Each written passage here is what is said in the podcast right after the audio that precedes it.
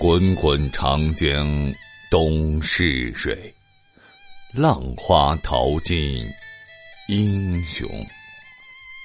中华民族数千年的文明史，如雄风，携带着岁月的尘埃和先人们的铿锵行迹，绵延而来。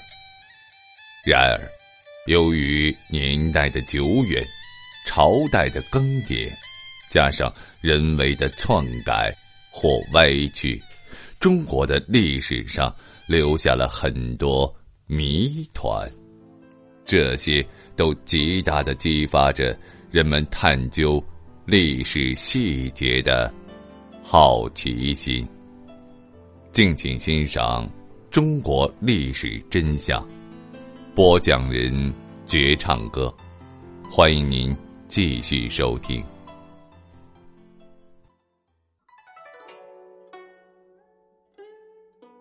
穆桂英这个名字，在中国人的心目中是巾帼英雄的代名词。战场之上，他英姿勃发，武艺超群，就像是一丛绵里藏针的霸王花。居家时的他温柔娴熟，善解人意。以他为主角的《穆桂英挂帅》《杨门女将》《战洪州》等，都是诸多剧中的看家戏。穆桂英的故事随着杨家将的广泛流传而被家喻户晓，于是人们对这一人物的真实性深信不疑。但是啊，穆桂英是否真有其人？她的故事是否是人们所虚构的呢？十分遗憾的是，小说和电视剧里大名鼎鼎的穆桂英，在正史中却只字未提。《宋史·杨业传》中只收录了杨业及其子严昭等七人，其孙文广一人，并无一字提及女眷。倘若穆桂英确有其人其事，那么专收义父劫父之事迹的《烈女传》也会有所记载。但是，《宋史·烈女传》中共收录了近四十名奇女子，却没有穆桂英的名字。穆桂英这一女将的形象，首先出现在民间小说《杨家将演义》之中，而到了原初，小说家徐大拙在《晋余录》中，把穆桂英嫁给了杨宗保。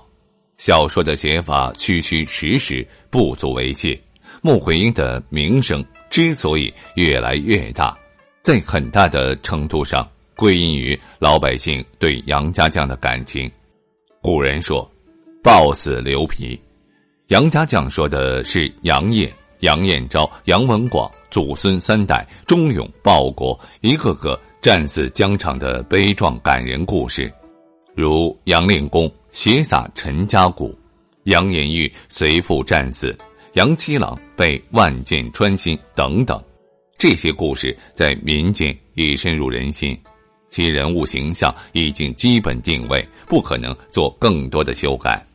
要想进一步塑造杨家将，只有在他们的遗孀身上大做文章，把杨门女将也塑造成抗辽英雄。